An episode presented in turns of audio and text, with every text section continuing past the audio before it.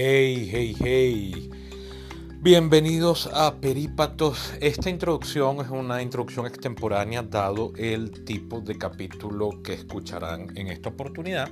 En los capítulos donde hablo con un invitado, hago la introducción ya directamente con el invitado presente, pero lamentablemente en esta oportunidad cometí un garrafal error mientras teníamos la conversación, mi invitado Guillermo Aveledo y yo, la noche del pasado viernes 14, eh, comenzamos a hablar sin haber caído en cuenta de que yo no estaba grabando la conversación y no me di cuenta sino hasta que ya teníamos algo así como media hora hablando. Una verdadera desgracia porque bueno, todo había sido muy espontáneo.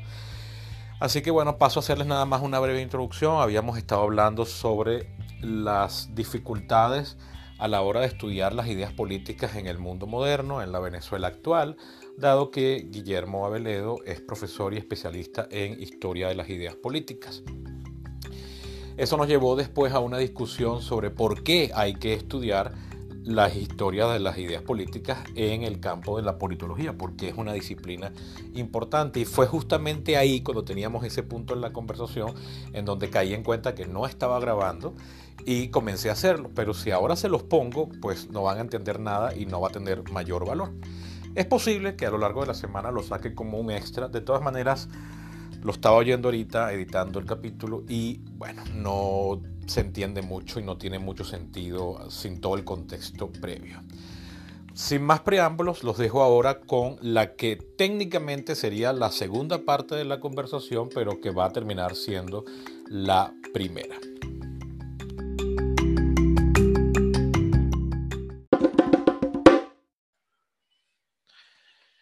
Hey, hey, hey, bienvenidos de regreso a Perípatos. Hoy estoy con el colega politólogo y antiguo profesor, buen amigo Guillermo Aveledo, profesor de la Escuela de Estudios Políticos de la Universidad Central de Venezuela y de la Escuela de Estudios Liberales de la Universidad Metropolitana, en donde incluso eres, creo que decano hoy en día, ¿no? Hoy soy decano de Estudios Jurídicos y Políticos allá. Fui, director de Liberales unos años. Hoy está la profesora María Perfetti y yo sucedí en el, en el cargo del profesor Humberto Najain. Eh, este, de, los, de los históricos de la, del Instituto de Estudios Políticos, de la Escuela de Estudios Políticos. Sí. O como dirían algunos, de la rosca. No, bueno, no creo. Nadie menos rosquero que él, eh, hay que ver, ¿no? Eh, sí, pero es, que no, es, que no, es que no tiene que ser verdad. Eso se dice desde afuera y ya la gente funciona como si esto fuera verdad y es lo que les interesa. Es lo que la gente llama mi verdad. Es mi verdad. O sea, el mundo que yo me construía a mi medida. Es como las amantes y, y los cuentos de camino, ¿no? Eh, bien. Sí, sin duda. Em, eh, quiero, quiero de antemano pedir disculpas porque no estoy seguro de que se haya grabado bien, del todo bien, la primera parte de esta conversación. Después de que he pasado meses queriendo arrastrar a Guillermo a, a este, programa, a este podcast eh, de todas maneras, bueno, si no... Si no es una lástima porque realmente solucionamos los problemas del país completamente. Absolutamente. Se lo no hay... E, eso me recuerda un chiste del camaleón hace años, eh, que era con Gonzalo Barrio.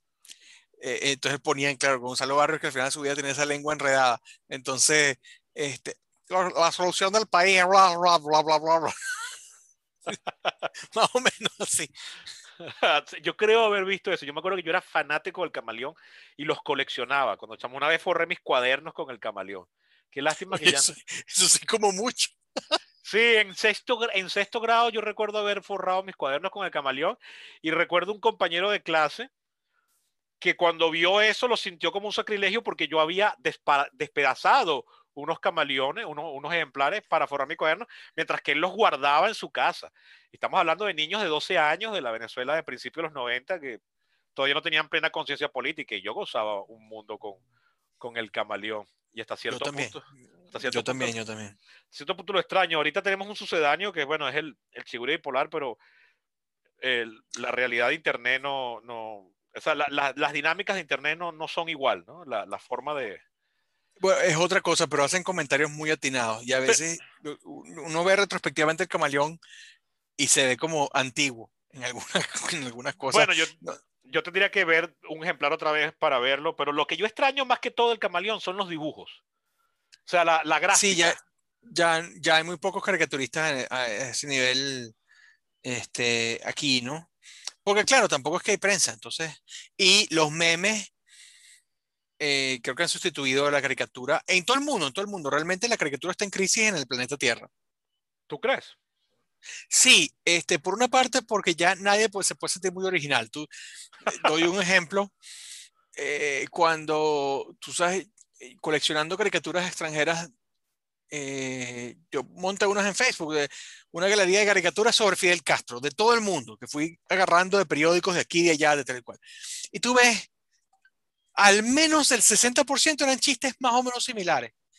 Eh, algo con el tabaco, algo con el mapa de Cuba. Es decir, no es que, oye, se fundió el cerebro haciendo aquí una caricatura sobre Fidel original. Que, este, y críticos y, elogiosos, ¿no? La mayor, la, mayor parte eran críticos. Entonces era realmente fastidioso. Y si te das cuenta de eso, con cualquier tema actual, con cualquier tema, hay ciertos clichés, tienen cierta... Eh, no, hay, no, no brilla tanto. Por otro lado, es, es, distinto ahora que puedes tener animación, ahora que puedes tener microvideos, ahora que puedes tener... La caricatura no tiene ese mismo poder. La caricatura es un tiempo, vamos a decir, hasta cierto punto del, del mundo analfabeta. Oye, o sea, entiendo por qué lo dices y estoy en buena medida de acuerdo, pero a mí el algoritmo de, Instagram ya detectó que me gusta ver caricaturas, entonces me las está sugiriendo todo el tiempo. Y he llegado a unas caricaturas. Y hay, cómics muy buenos en Instagram. y, no? Y, cuando veo algo trabajado, pensado, que es un. Yo me río muchísimo con muchos memes. Además, hemos, hemos sintetizado la palabra meme, porque la, cuando la. Cuando eh, Richard um, Hawking eh, acuñó el término meme en los 70, era un término mucho más amplio y ahora lo hemos reducido a montaje gráfico rápido para redes sociales, ¿no? Pero yo me río muchísimo y hay cosas muy geniales en el momento, pero yo, los, yo tengo una carpeta gigantesca de memes en mi computadora que, que ya tengo que enseriarme y borrar una buena cantidad de eso por un simple problema de espacio. Y me doy cuenta que me encuentro con algunos que un año después ya habían perdido mucha vigencia, ¿no? Eh, ojo, eso pasa con el humor en general. Pero eh, yo me acuerdo una, una charla de Laureano Márquez junto a mi papá, en la que él decía que él leía Aristófanes y él no le encontraba el chiste a nada. Ese es un problema del humor. El humor es demasiado contextualizado, ¿no? Tampoco Sócrates. Este, encontrar el chiste. Eh, mira. Pero digo, pero digo, pero cuando veo una caricatura que es, que es un dibujo de alguien, así está hecho por computadora, tiene un no sé qué, tiene un je que, que, lo, que le da un saborcito diferente. las caricaturas del New Yorker, por ejemplo, o las venezolanas como Edo, Raima, todo eso que, que uno puede estar de acuerdo o no con lo que dicen, pero el, el arte que está metido ahí es, a mí me parece encantador. No, eh, lo es, pero a la vez ya no son parte de la conversación, es lo que quiero decir. Ya. Es decir, tú tienes, así como con, con Zapata, que hay, había ciertos memes en, en términos de, de clichés, de, de, de, ideas recurrentes, de gráficas recurrentes que él usaba, las viejitas y las viejitas beatas y los boxeadores y tal, y Coromotico tú tenías un elenco que era parte también porque había un mercado mucho menos difuminado, mucho más concentrado, este, donde tú reconocías cierto estilo y ciertos chistes y los, y los chistes se repartían y se ponían por ahí, un poco con, como con el, con el New Yorker, pero creo que la centralidad de eso ya no, ya no está y siento que parte de eso es porque somos una sociedad más audiovisual que meramente visual entonces la técnica ha sobrepasado el estilo. No hay, la, eh, hay una caricaturista importante, ganadora del Pulitzer en Estados Unidos, Antel Naes, que trató de hacer animaciones con sus viñetas. Primero, no, no se ve bien, ¿no? Y eso, e, esta mujer había sido animadora en Disney. Es decir, era, era una persona que sabía hacer eso, pero no traducía bien el medio a la caricatura diaria, aparte del trabajón, porque hay que ver, ya no se trata de hacer 300 caricaturas al año, sino este 12 mil dibujos al año para que más o menos salga algo. Pero, qué, qué trabajón. No, es muy, es muy duro. Bueno, eh, eh, fíjate, yo, yo amo Mafalda y todavía me gusta y, no me encanta y me puedo reír. Y yo recuerdo una vez, todavía siendo niño, llegué a, en algún momento hicieron una versión animada de Mafalda, que eran las viñeticas impresas animadas y eran terribles, ah, eh, carentes de gracia, completamente, eran chimbísimas. yo me acuerdo que yo vi una, dos o tres y no me quedaron ganas de ver más nunca ninguna. Y yo era chamo. O sea, en una época en la que todo me gustaba en la que no tenía un sentido. cualquier cosa dibujada uno le iba a ver. Cualquier cosa dibujada y animada era. era yo, yo, recuerdo de niño que yo solo odiaba una comiquita que era una de los Beatles que daba la televisión nacional Canal 5. Y sin embargo la veía. Pero eh, la de Mafalda me pareció terrible y no. no, y no o sea, perdía la gracia, las voces me sonaban, me, me, sonaban muy chocantes. No sé, había algo en, en, en la versión fija, plana, eh, estática que tenía un encanto y que todavía hoy me, me, fascina. Pues, bueno, para empezar, la, elegancia del dibujo. Kino siempre tenía mucho complejo con su dibujo, pero era un maestro de la línea fina, es decir, no, no hay, aunque obviamente son caricaturas, no son dibujos realistas, no, no es Gustavo Doré o Alberto Durero, eh, eh, el caso es que hay una cantidad de, de, realización de detalles, de abstracción estupenda, que en la animación, esa que podía ver aquí en América Latina, no servía mucho no era muy buena. Este, y luego cuando pasan esas cosas, yo, eh, eh, que no es lo mismo, no es lo mismo el humor político, pero la, y hablaremos de otros, de otros estilos. No sé si se traducen, de todos modos es una hipótesis mía, la idea de que ya pasamos el mundo eh, este, visual a, lo, a, lo, audiovisual, que requiere otras competencias y otras cosas. Y por eso más bien los videos y los bailes de TikTok, y con esto no lo, lo denigro, son parte de este tiempo. Quien pueda eh, yo, estos días pasé una pena con un estudiante porque dice, no, que yo vi en TikTok, eh, eh, entendí yo, yo vi en TikTok, profesor, tal cosa sobre Maquiavelo. Yo estaba emocionado. Oye, ¿alguien pudo usar TikTok para algo distinto? Es decir, no, las, no los videitos cortos que usa. Entonces, me intrigó la cosa. No, no profesor, no, no TikTok, una TED Talk, una, una TED Talk, eh, eh, eh, este yo, ahí está, qué, qué, qué tarado, qué, qué, qué gordo tarado. Y a mí, este, nada, yo bajé TikTok al teléfono el año pasado y no aguanté, yo que, que, que no había nada que me ofreciera, ni nada que yo pudiera decir ahí. Pues ponerme a grabar un video, editar un video, hacer esta, esas maromas para decir las cosas que uno quiere decir, no es el mensaje de uno, y es simplemente otro medio ahí es otra, otra competencia. Pero humor político hay, ensayo político hay. Y a mí el chigüire polar me parece muy atinado muchas veces, a veces sobrepasado por los hechos, porque por supuesto estamos eso. Y no olvidemos, está la censura. Sí. Yo, bueno, fíjate que muchas veces salen unos, unos videos o, o unos, unas noticias y la gente dice, no es un titular del chigüire. O sea, la gente. La gente así ha quedado consolidado, así ha quedado consolidado. Eh, eh, sí, primero demuestra eso, que ya quedó consolidado, que ya ha sido internalizado. Y segundo, lo que tú decías de que ha sido superado muchas veces por la realidad.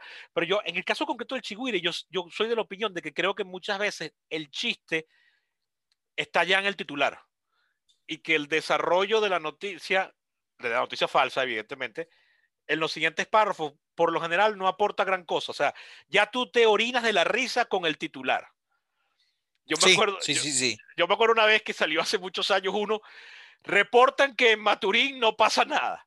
Y yo tengo amigos de Maturín, fíjate, ya nos estamos riendo los dos. Y yo me acuerdo, pusieron una foto de una calle X que bien podría haber sido San Felipe Yaracuy, pero el hecho de que en Maturín no pasa nada, y es verdad, en Maturín, Maturín jamás es noticia, nunca, en Venezuela. Entonces, eh, yo me acuerdo haber leído el párrafo y darme cuenta que el párrafo no aportaba nada. Simplemente decía, fulanito de tal asegura que sí, que efectivamente hoy salió, volvió a su casa y ya, eso fue todo. No pasa nada. Y, yo decía, no, esa ya, ya no está. Y ese es el chigüire recién salido, allá por el 2008, 2009, por allá. Y a mí me quedó la idea de, oye, el chiste está todo contenido en el, en el titular. Y a partir de ahí, ha sido muy escasas las veces en que leo la noticia el desarrollo y no aporta más eh, y aporta algo nuevo. O sea, bueno, ahí está el, el, talento con. Debería ser tweets. El, el, el, se podría hacer tweets y ya, con eso basta. Pues, o sea, en 280 caracteres le tendría suficiente. Bueno, sus editores gráficos que hacen esos montajes en ocasiones, aunque a veces no necesitan hacer montajes, este, son, son realmente notables. Y bueno, hay, hay humor, pero yo creo que el, tema de la, eh, de la censura siempre, siempre va a ser muy fuerte, siempre va a ser muy fuerte. Es, otro esquema. Eh, aquí ya, ya no hay humor en, televisión o, nada que se, le, que se le reconozca. Uno ve que hay, hay un esfuerzo de algunos antiguos actores de Radio Rochela No solo que, que, que pone en YouTube viejos episodios, que son también, uno podría pensar pensamiento político en, esa, en esas antologías. Está el episodio terrible, terrible, coño, qué duro, de Luis Herrera al salir del gobierno, que le cae encima. Eso es una cosa de antología. Yo no he visto, yo no he visto horrible, horrible. No he visto Radio Rochelas tan viejos. Los que he visto son de los 90, los colombianos. No, no, ese está ahí, ese está ahí.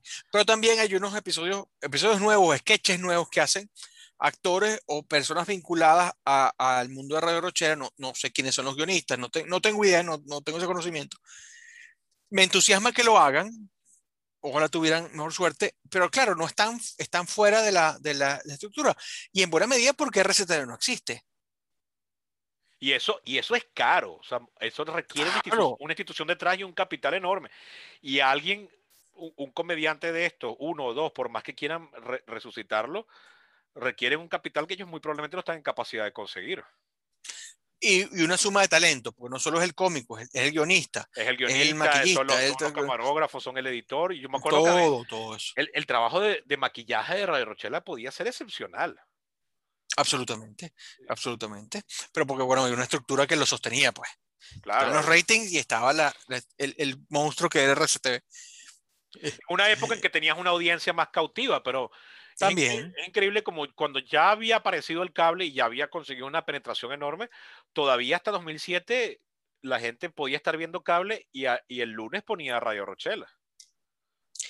Sintonizaba un canal nacional. No Por eso le, es incomprensible a la gente. A, los más jóvenes, quiero decir. Sí, a los, que, a los que se han criado viendo YouTube y ahora Netflix, la idea de sintonizar un programa a una hora nos tiene que lucir a nosotros como, como yo qué sé, como el telégrafo. Yo tengo la televisor mala, la televisión mala en la casa. Este, solo tenemos una, no, la televisión de, de, la sala de estar, no, la tenemos mala. Y en realidad en buena medida algo que habría sido desesperante hasta hace poco, ahorita, yo lo único que extraño, con toda franqueza, y perdónenme todos los otros canales, yo lo único que extraño es Vale TV, porque el resto, no, ni, ni siquiera el cable, porque la, la, la, televisión por cable, este, hay cosas que me gustan, pero lamentablemente por lo viejo de mi televisor no se puede ver subtítulos, no, no se puede ver en el idioma original, entonces me choca, me, me hiere ah, el, en el, en el tímpano. Quizás este año también el gourmet o algo así. Eso, eso refleja más mi edad que otra cosa. sí. estoy, estoy viendo cosas de mediana edad. Cuando nosotros nos quedamos sin, sin DirecTV el año pasado, mi, mi, yo sufrí. O sea, a mí me molestó porque a mí me gusta ver muchas noticias. Me gusta mucho ver eh, eh, estos canales de variedades como la televisión española, la televisión alemana, y, y, me gusta hacer zapping y yo he descubierto joyas que yo no hubiese visto nunca por el título, por los talentos, por el afiche o por, la, o por, la, o por la descripción de, de qué trata la película. Yo hubiese dicho, ay, no me interesa, pero por haber hecho zapping y haber captado una escena, yo me quedé viéndola y descubrí una joya. Y me, y me, y me, terminaron gustando y, eh, y, me molesta cuando la gente se pone en modo hipster. Me molesta no, no, no que me molesto con ellos, porque yo entiendo por qué lo dicen pero me molesta que, que no es verdad, o sea, que, que, están, que todavía tiene cierto valor eso, el, prender el, el, televisor y pasearse por los canales a ver qué, qué encuentra uno. Absolutamente, absolutamente, eh, eh, tienes razón. Es un mecanismo más de descubrir joyitas. Tiene, tienes toda la razón, pero no es indispensable, es decir. Ah, no, no, definitivamente. No estoy diciendo que no, no me hace falta, es que simplemente no ocurre que lo tengo de primera necesidad. No es la nevera, por decirlo. Sí, no, entiendo. De hecho, nosotros se nos han dañado también varios televisores y, y ahorita, aunque tenemos otra vez DirecTV con el nuevo nombre que tiene, yo lo estoy viendo menos que hace dos años, por ejemplo. ahorita, ahorita que tengo internet otra vez, estoy viendo muchísimo eh, Netflix y Disney Plus, por ejemplo, y YouTube en unas cantidades que el año antepasado no lo, no lo estaba viendo por el hecho de que me había quedado sin internet. Pues entonces ahorita ahorita compite. Entonces tengo unas cosas grabadas en el decodificador de DirecTV que digo, oye, ¿cuándo, ¿por qué voy a seguir grabando si no lo estoy viendo? O sea, déjame ver cómo me organizo para verlo, porque sí los quiero ver porque son cosas que no puedo conseguir por otro lado. También es otra, ¿no? Claro. Entonces sí, eso, eso eh, bueno, eso eh, eh, complejiza la discusión. Quiero hacer una pequeña advertencia como tengo el temor de que no se haya grabado la primera parte, van a ver que no, eh, habrán notado que Guillermo y yo estamos haciendo referencia a cosas que de repente ustedes, si solamente se grabó la, la segunda parte, no están entendiendo y es porque la hablamos en la parte que me estoy temiendo que no se grabó. ¿Ok? Eh, voy a hacer una pequeña pausa y al regreso... Por eso vamos a hacer una tercera parte. Eh, exacto. Eh, al regreso de esta pausa vamos a, hablar en concreto de, de, de, la situación venezolana actual ah, y en, el, en, una tendencia, contextualizado en la tendencia del mundo actual. Mm.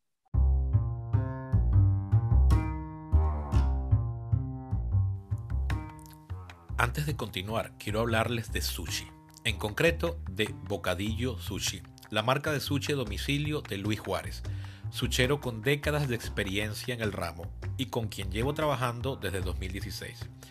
Miren, se los voy a poner así. Antes de conocer a Luis, a mí no me gustaba el sushi y ahora soy un fanático. Pero no se conformen con lo que les digo. Vayan a su cuenta de Instagram y vean las fotos y lean los testimonios. Si viven en Caracas, les recomiendo su bandeja de tres roles, que equivale a 30 piezas. Y si llaman de parte mía, Sebastián Cova, les regalarán una bandeja extra de ensalada dinamita. Vayan a Bocadillo Sushi en Instagram y hagan la prueba. Si no viven en Caracas, no importa, porque pueden darle ese regalo a alguien que quieran y que viva aquí pagando por Cel o PayPal. Bocadillo Sushi, el mejor sushi para llevar.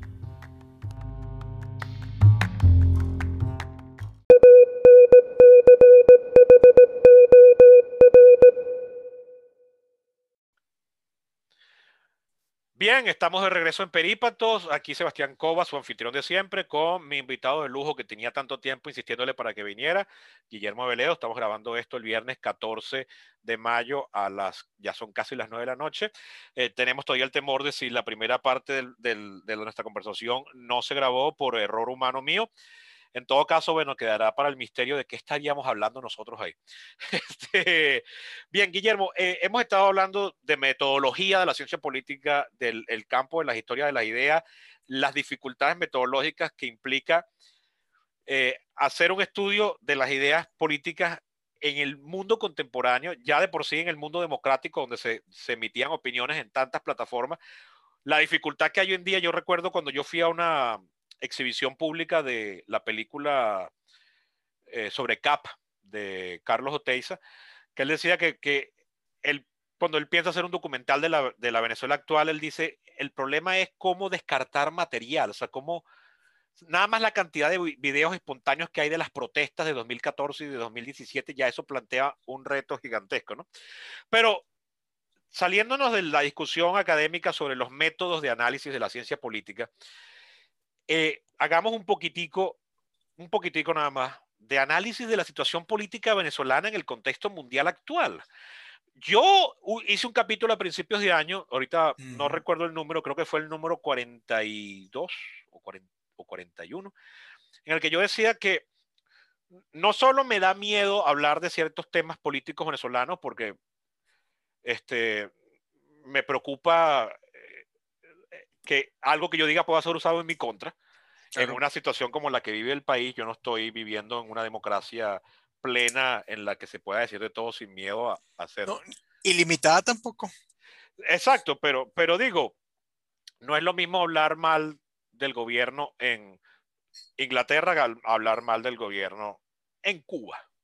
¿no? Eh, eh, para salirnos del país.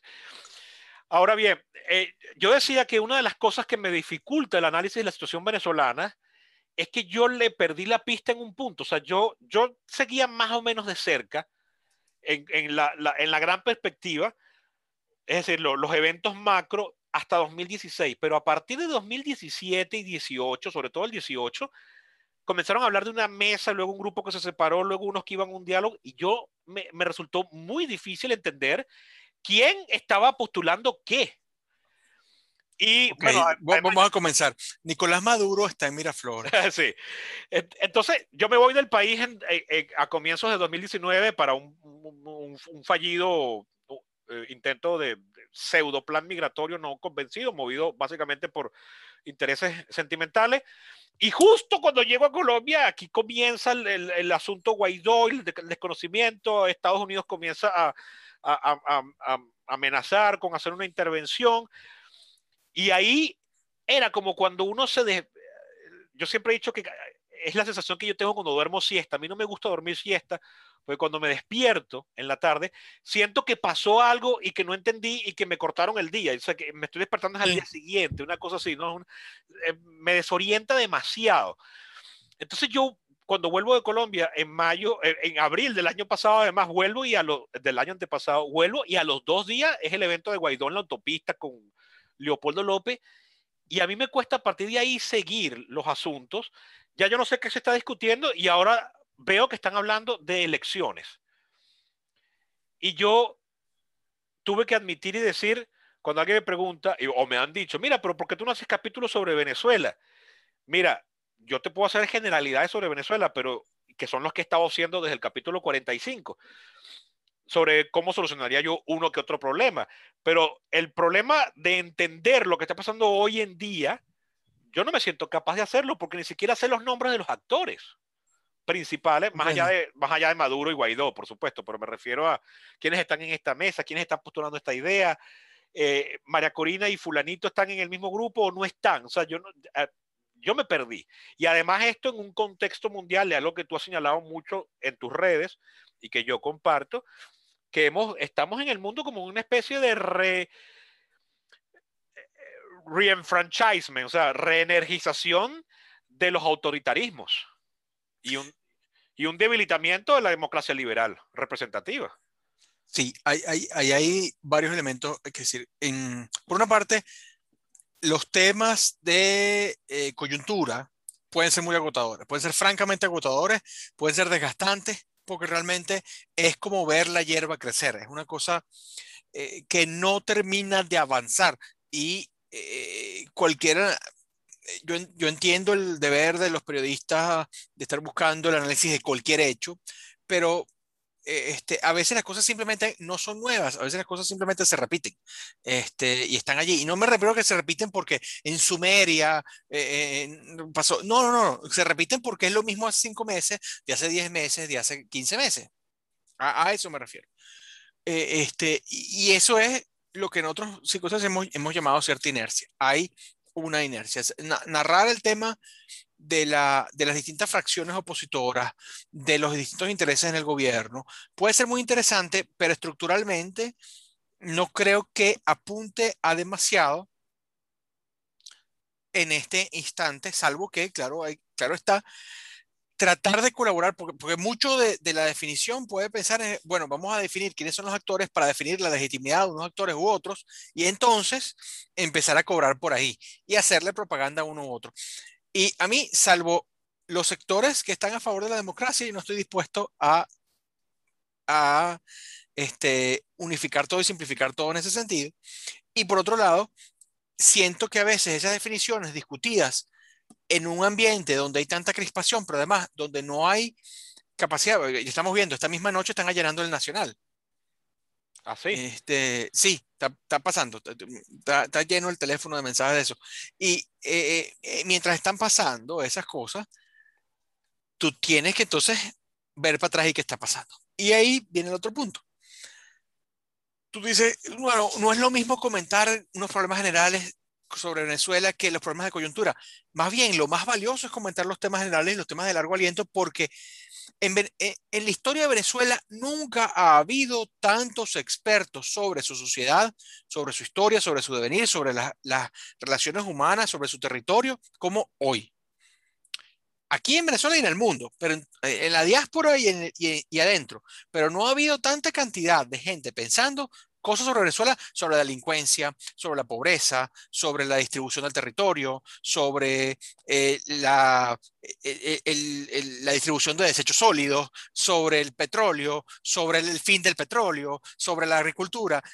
Hay gente experta en eso. Miles por ahí. Tú has entrevistado gente muy buena en tus podcasts con respecto a esos temas, que son los temas. Porque quien quiere gobernar aquí en las regionales, en las presidenciales, en las parlamentarias, en lo que venga, tiene que enfrentar esos temas. Y, y ahí algo que decíamos antes, no es que se han perdido esos temas, sino que se han perdido por porque estamos atrofiados en la coyuntura, se ha, se ha perdido la capacidad de debatir esos puntos esenciales y existenciales. Porque estamos tratando de recuperar. No, no vamos a debatir este tema porque es un tema de primer mundo. No, perdón, es un tema de ahorita. Es un tema de aquí. No tenemos que simplemente esperar a que evolucionemos. Vamos, este, podemos saltarnos. No, estamos en la edad, en la edad de piedra. Podemos saltarnos en la edad del bronce. Eh, no, sí, sí podemos. Podemos darnos el lujo porque estamos en esa especie de, de mecanismo.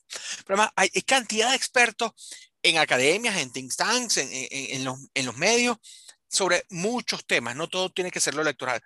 Ojo, sin desmerecer lo electoral y sin desmerecer que en efecto como bien has percibido, hay una movida en estas últimas semanas que merecería un diálogo aparte, porque es compleja y siento yo que muchas veces se trata de hablar de ella para posicionar a alguien. Ese es mi caballo, entonces yo, en lugar de, que es lo que a mí me provoca a veces, regañar a todo el mundo. Este, ojo, regañar a todo el mundo considerando que aún así, todos esos regañados son gente que mucha está en el exilio, mucha está inhabilitada, mucha está reprimida. Es decir, no es, que, no es que son gente que está jugando como si jugaran un esquema normal político. Entonces yo no lo voy a hacer la misma exigencia como se le puede exigir a, qué sé yo, a Aristides Hospedales o a Gustavo Tarre en 1993. No, no es lo mismo. Sería sería mentiroso de mi parte eh, eh, pensar eso así. Pensar que eh, Julio Borges o, Enrique Capriles o Leopoldo López, Juan Corina Machado, Juan Guaidó o, Henry Falcón, todos ellos y, muchos más, están actuando como si no estuviéramos en el sistema que allana el nacional a esta hora. A, eso me refiero. Entonces, eso es un, tema aparte y, y a veces como a veces uno lo identifican con un bando o con otro, siento que uno va a contaminar en ese sentido. Eh, de eso podemos hablar en otro día y de, todos modos, como el mundo político se está moviendo, seguramente va a haber temas que hablar en el futuro. Pero en cualquier caso, lo que tú dices, ese, ese reenfranchisement o, o esa reenergización, en efecto, yo siento que con respecto al autoritarismo, es el signo de nuestro tiempo, al menos el signo más alarmante de, eh, en lo político. hay otras alarmas, hay otras alarmas planetarias, pero ese es el signo más alarmante en lo político, este, de manera más, más rotunda, porque lo que uno ve es la desvergüenza del autoritarismo. Ya no es que, no, es que nosotros somos un tipo verdadero de democracia. No, es que en realidad eh, este, Estados Unidos es más autoritario. No, no, no, es que, tú sabes qué, chicos, nosotros somos autoritarios. Y sabes qué, bien bueno, bien bueno. Estamos orgullosos, chicos. Ahí en Occidente que se pelean y se matan. Aquí no, aquí se toleran las cosas. Y tú lo ves en Rusia, tú lo ves en China, tú lo ves en menor medida en Arabia Saudita, en Irán, porque no son tan, tan actores tan globales. Pero y tú lo ves en Venezuela. Este, aunque con la ambivalencia siempre nuestro discurso demócrata republicano que está allí siempre, es una suerte de, de instinto. Es como nuestra tradición judeocristiana. Esa cosa está ahí, aunque nadie vaya a misa. Pero esa desvergüenza autoritaria, eh, percibo yo que es lo más terrible porque se suponía que, sabe, que, la, que al menos a los autoritarianismos les habíamos ganado, no en eficacia, no en eficiencia, no en poder, pero quizás sí en autoridad moral.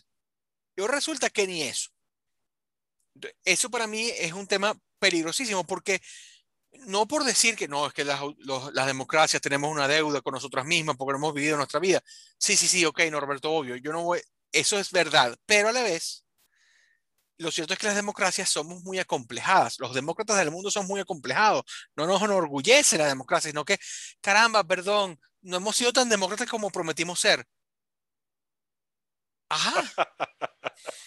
Entonces estamos siempre pidiendo disculpas. Y yo quisiera, yo quisiera ser a veces tan descarado como los malos. sí, fíjate, eh, nosotros que tuvimos la oportunidad de, vivirlo, aunque éramos jóvenes, esa sensación de optimismo, de, final de, de, película épica, ¿no? De, final de Star Wars o de Indiana Jones que vivimos en los años 90, pese a que Venezuela estaba pasando por un mal momento que conduciría eventualmente al chavismo, ojo, que también fue recibido como redentor y parteaguas histórico. Sí, sí, sí, eso, es un tema. La gente que trató el origen del chavismo como si estuviéramos saliendo de un sistema autoritario.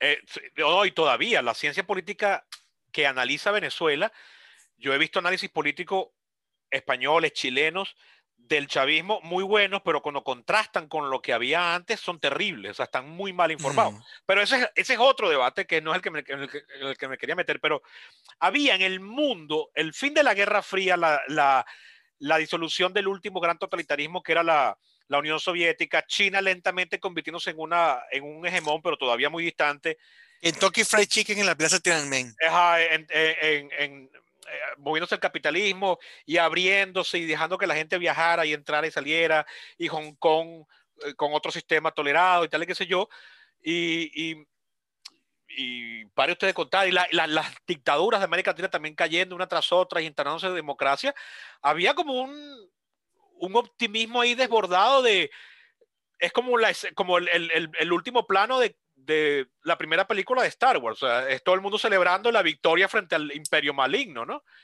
Y lo que estamos viviendo en el mundo moderno es como el final de El episodio Imperio contraataca. del Imperio contraataca con los buenos huyendo, el Imperio, o sea, el, el- el protagonista con la mano cortada y, y- y deprimido por la revelación que le hicieron, el otro protagonista congelado, o incluso más tétrico todavía el final de, de, de episodio 3, pues que, que está todo el mundo muerto y se instaura la dictadura totalitaria a nivel galáctico y todo eso, ¿no? Y entonces el, el contraste es definitivamente enorme. Y en ese contexto estamos los venezolanos peleando por la libertad. Y a mí me sorprende cómo, esto es un tema que ya yo decidí hablarlo abiertamente, no seguir escondiéndolo, o sea, no seguir, no, no, no seguir corriendo esa arruga. Ujú. Eh, eh, hemos caído los que, los que nos oponíamos al chavista, al chavismo por autoritario, un porcentaje considerable han comenzado a aplaudir autoritarismo que percibimos de signo contrario.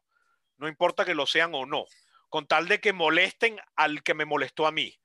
Entonces es, yo me hago aliado de un bully para que joda al bully que me hizo a mí la vida imposible en el colegio, ¿no? Eh, con lo cual tú dices, ah, entonces tu enemistad con el chavismo no era por autoritario, sino era porque no te favorecía. Entonces no te puedes molestar con los que favorecieron al chavismo porque se, porque se veían favorecidos también ellos. Entonces ahora lo que, has, lo, lo que has hecho es entenderlos. Es como esta famosa escena final, bueno, no es final, pero casi, de 1984 de George Orwell, cuando el torturador le pregunta al torturado, eh, tú harías cosas terribles. No, yo no. Y le repite el audio de lo que él dijo cuando lo estaban espiando, ¿no? Eh, sí, claro, aquí está, así lo harías, pues, ¿no? O sea, tú, tú eres tan malo como yo y si no lo eres es porque yo no te dejé, porque si, yo no voy a dejar que tú me lo hagas a mí. Esa última idea, yo siento que está imperando mucho en, la, en, la, en, en lo trancado que está la situación venezolana actual, porque hay gente que se ve que era chavista antes, que cuando saben que soy politólogo me preguntan, por ejemplo, yo trabajaba, yo he trabajado de delivery de sushi, de, llevando sushi a domicilio, llevando tanto las bandejas de comida como llevar el suchero para que prepare el sushi en casa de, los de los comensales. Y muchos de los, de los sucheros que yo llevo, que son Uh -huh. gente humilde, son de algunos de los barrios de Caracas, varios son de, de Petare, otros son de Katia. Cuando, ah, tú eres politólogo, entonces me preguntan, mira, ¿y por qué el chavismo no, no cede? O sea, no lo están haciendo bien. Y, y, y, yo, y yo me entero después que ellos eran chavistas hasta, hasta algún punto.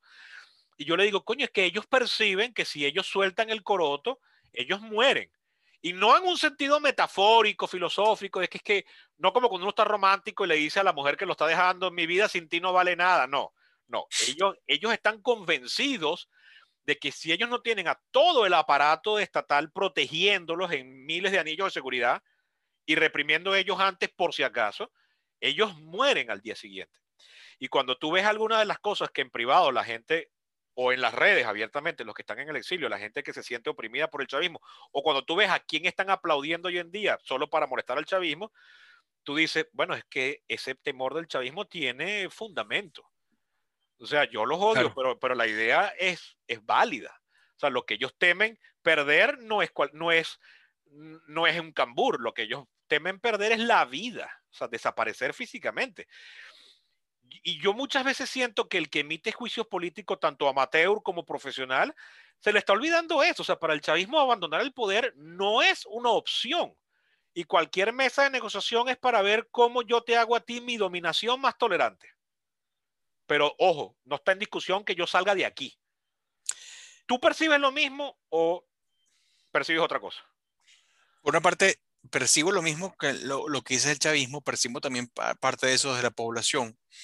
Percibo ese temor del chavismo tanto de primera mano en el sentido de eh, eh, este, lo que uno lee de ellos, lo que uno ha declarado, y uno debe asumir que eso es una expresión genuina de ese temor.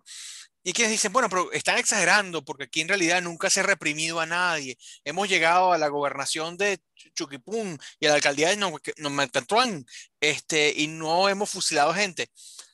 Eh, claro, eh, porque en rigor seguíamos en oposición, eso, por una parte. Eh, en el sistema general seguimos en oposición. y por otro lado, también es que las cosas han ido empeorando desde que hemos ido perdiendo más espacio de poder. También es, o sea, hay unas ideas allí que hacen eh, eh, necesaria, no voy a decir la reconciliación, porque eso es más difícil, pero hacen necesaria el, recalibramiento de algunos, o el, calibramiento, perdón, porque recalibramiento es, todo calibramiento es un ajuste, hacen necesario el calibramiento de, de algunas medidas de odio del pasado. que ha pasado en la historia de Venezuela? Y perdón que vuelva a decir, esto ha pasado antes. La independencia estuvo llena de horrores, la independencia de Venezuela. Hoy la celebramos, hoy nos tomamos fotos en el, en el panteón, qué sé yo, nuestros niños ondean la, la bandera tricolor. Por lo contrario, la gente se murió en el campo de batalla y se murió en la calle y se murió en su casa. Este, una cosa atroz. Y nosotros hemos logrado históricamente pasar esas páginas porque a veces tenemos que olvidar ciertas cosas. No podemos vivir eso eternamente. Ahora, la experiencia contemporánea, que nos tiene otras exigencias con respecto a derechos humanos y demás, demanda unos, niveles de justicia y unos niveles de cosas que sí es verdad, el chavismo teme. Y el chavismo teme no solo por el, el espectro, sino teme también por mala conciencia. Es decir, me van a fregar porque yo he hecho mucho. Yo he hecho cosas muy duras, muy terribles. Este, y eso en última instancia pesa, pesa en, esa conciencia. Que fíjense que no es lo que pasó con la, con la Cuarta República, y aquí, perdón, la, República de Partidos, digámoslo así, porque la entrega, la, la transición al chavismo, la transición de poder, me refiero, la transmisión de mando de Caldera II a Chávez, por más dura, incómoda y hostil que haya podido ser, no había ese temor eh, eh, vamos a quemar cabezas, vamos a, a freír a daicos y copellanos y demás. Pero fue la retórica en realidad, a la hora de la verdad, no pasó un carrizo, ¿verdad? Entonces, este, o lo que se amenazaba no era tan grande, o en realidad los fundamentos de la amenaza, la corrupción y demás, no eran tan fuertes como se pensaba, porque hubo investigaciones todo el año 99, y nada de eso llegó a un carrizo, nadie, nadie. Y el chavismo estaba en pleno apogeo de poder ha podido aprovechar para pasar no solo a la planadora política, sino a la planadora judicial a todo eso. Porque además estaba incluso cambiando el poder judicial. Y eso no pasó. Este, también porque a la vez la cuarta sentía que no tenía esa mala conciencia. Se ha ido creando, no el mito, pero se ha ido, se ha ido aumentando la voz, al menos de algunos hitos autoritarios de la, de la República de Partidos, eh, que este, son muy llamativos en la teleología del chavismo. La represión a la lucha armada o la represión a la guerrilla, la represión a todos los movimientos de izquierda posteriores, con diversos hitos, el profesor Lovera, Jorge Rodríguez, etcétera, que son hitos dramáticos para ese sector de la opinión política, que era un sector minoritario. Pero ahora tú tienes eso a escala no del 4%, 5%, 10% del electorado, que era lo que era la izquierda históricamente, sino a escala de 56% del electorado. Eso sin contar el descontento práctico del, chavista tradicional que está harto. Que su descontento no es un descontento existencial. Entonces tienes eso allí. pero ya va, cuando dice que está, está harto ahorita o estaba harto.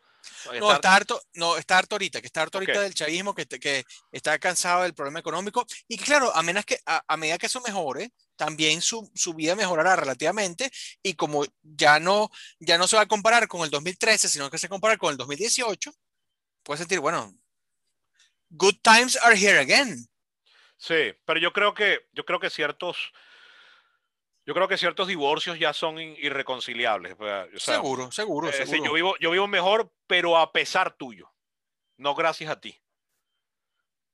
O sea, habrá, entiendo, entiendo, claro, claro, sí, seguramente, seguramente. Hay yo gente creo, que no va a volver. Eh, hay gente que no va a volver porque ya saben lo que pasó, pues, allá, y ya saben quién, quién estaba a cargo cuando su vida desmejoró, o tienen familiares en el extranjero, o tienen personas muertas, o tienen el desmadre de esta pandemia, para recordárselos eh, por al menos dos generaciones más. Eh, ahora bien, ¿cómo, ¿qué tendría que pasar para que se destrabara esta situación? Aquí ya esto es terreno especulativo, ciencia ficción, por no decir fantasía, ¿no? Pero bueno, especulemos un rato. No, no hagamos, un, no hagamos una hoja de ruta, sino en una situación ideal, por ejemplo, ¿qué tendría que pasar? Para que esto cambie. Este, bueno, obviamente tiene que haber conciencia entre quienes tienen, manejan los giros del poder político y económico y militar. Este, y esos están todos en el oficialismo. Los hilos de verdad, ¿no? No, no es que tienen un negocio rentable o que son élites pensantes, no. Los hilos de verdad de gente que manda y le obedece. Punto. Este, que en, esos círculos hay una conciencia, una estima patriótica, una estima eh, de futuro, una estima incluso de supervivencia, en el sentido que así las cosas permanentemente no son viables para una vida llevadera este, de cambiar internamente el sistema. Un poco como la conciencia de, la élite china en los años 70. ¿Qué torta pusimos? Pero bueno, ya podemos, ya podemos poner eso en el museo. Vamos a seguir en, este, en esta ruta. Eh, este, pero hace falta un Deng. No digo un Declerc, ni siquiera, un Deng para eso. Siento yo que en ocasiones Nicolás Maduro ha sido audaz en ese sentido, este, porque por medio de abandono, por menos dejadez, hay cosas que le, le ha sonado la flauta, pero, pero, no hay que desestimar hasta qué punto eso puede ser, no voy a decir planificado, de, genial, que, que, está conspirado, esto, está, esto es parte de la grabación secreta que le dejó Maduro, eh, Chávez a Maduro. No, no, no, no. Pero hay ciertas cosas que pudiendo decidir absolutamente peor, y sabemos que son capaces de hacerlo, decidieron otras cosas. Eh, será una cuestión de circunstancias, será una cuestión de necesidad, será cuestión que van a amenazar en cualquier momento a volver a eso. Ya tú desataste ciertos demonios que son difíciles de volver a poner en la lámpara. Cierto genio. Eh, uno de ellos el genio de, algún tipo de mercado. Y eso va a costar, por la misma razón que tú has dicho antes de ese, de ese divorcio, de esa cosa. El, el chavismo podría muy bien reagruparse hacia ese sentido. Cosa que no pudo hacer Acción Democrática en su tiempo, por ejemplo, este, porque era un partido democrático, entonces no podía darse el lujo de hacer reforma eh, este, en un sistema que no le iba a revirar. Sí, y hacerlas desde arriba nada más. Pero fíjate que aunque es innegable que el chavismo ha aparentemente corregido ruta, siendo básicamente los mismos, salvo que sin el gran líder, sin el amado líder, pero son en esencia, son los mismos. Eh, ellos, ahora hay un sector privado que está haciéndose con medio país, pero de la forma más mafiosa posible. Bueno, no, no, no la más posible, pero una forma bastante mafiosa.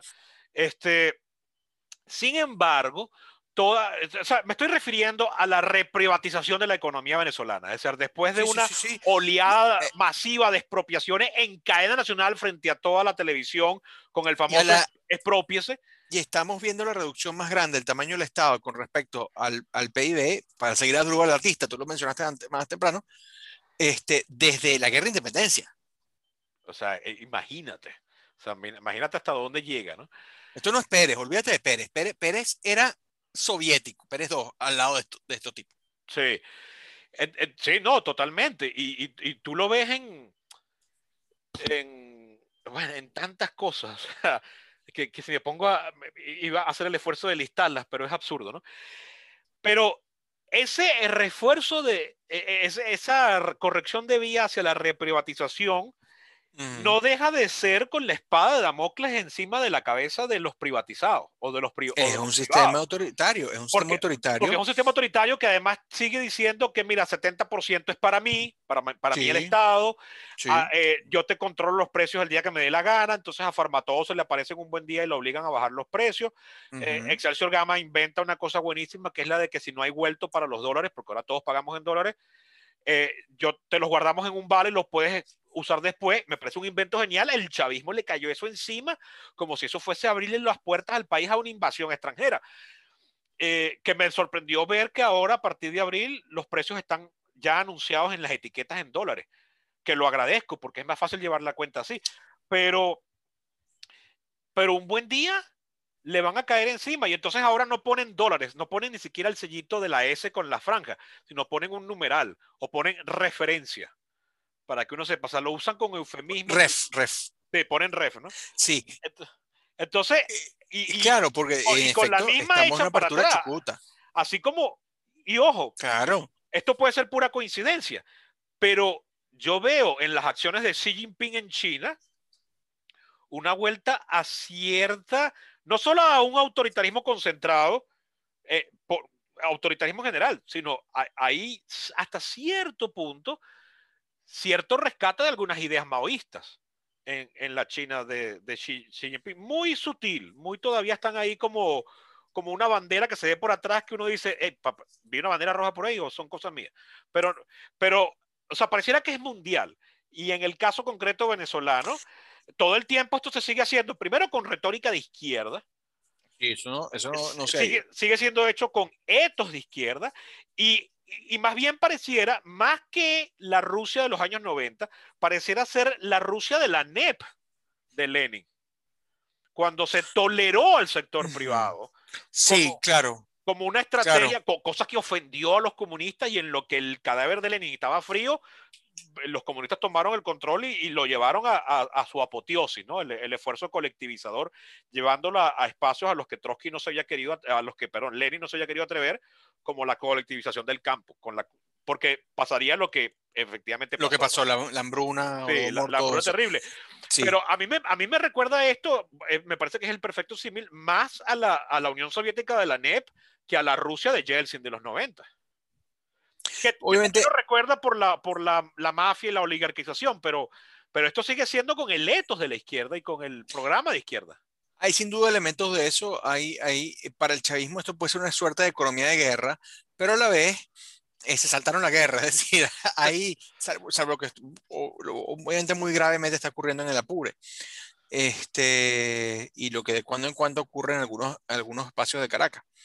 Pero yo percibo que en este mundo donde, pese que hay autoritarismo, todavía el capitalismo no tiene rival real.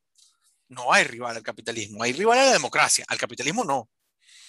Este, y no estoy diciendo nada, nada genial, es, una constatación de los hechos. Aún con, con, esas cosas, uno percibe que esas alianzas y esas, no son ya para la reinmigración del Estado, sino para la creación de una nueva élite. Yo, yo, yo, lo, yo lo apunto más hacia ese lado.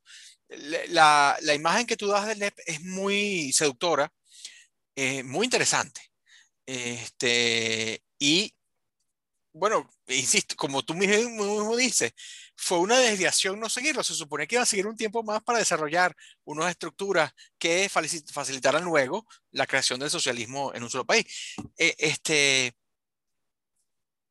en el mundo como está hoy, yo no veo que eso sea posible, porque además, con respecto a Venezuela, falta plata. Es decir, no puede el chavismo simplemente financiar el poco estado que tiene con lo que recauda o con lo que recibe en renta. No tiene cómo, no tiene cómo. Y ahí la, tiene que permitirle para mantenerse en el poder unos espacios de asimetrías, unos espacios de cotos de casa privado que le permitan a la élite que sostiene el chavismo de poder, que es la que dice si cambiamos o no, eh, vivir como quieren vivir. Porque no es lo mismo ser la, la oligarquía socialista de un país que no tiene que trabajar o que se puede permitir arruinar su, sector trabajador eh, y su sector productivo, empresarial, trabajador privado, público, a cuenta de que tiene renta petrolera, que uno que, aunque aumente el precio, aunque aumente el precio del petróleo, aunque aumente cierta producción, realmente no está haciendo lo mismo que antes. Además que eso tiene los días contados. Entonces, yo creo que ahí hay un límite estructural a lo que eso puede ser. El mismo que podía haber en Rusia, de repente.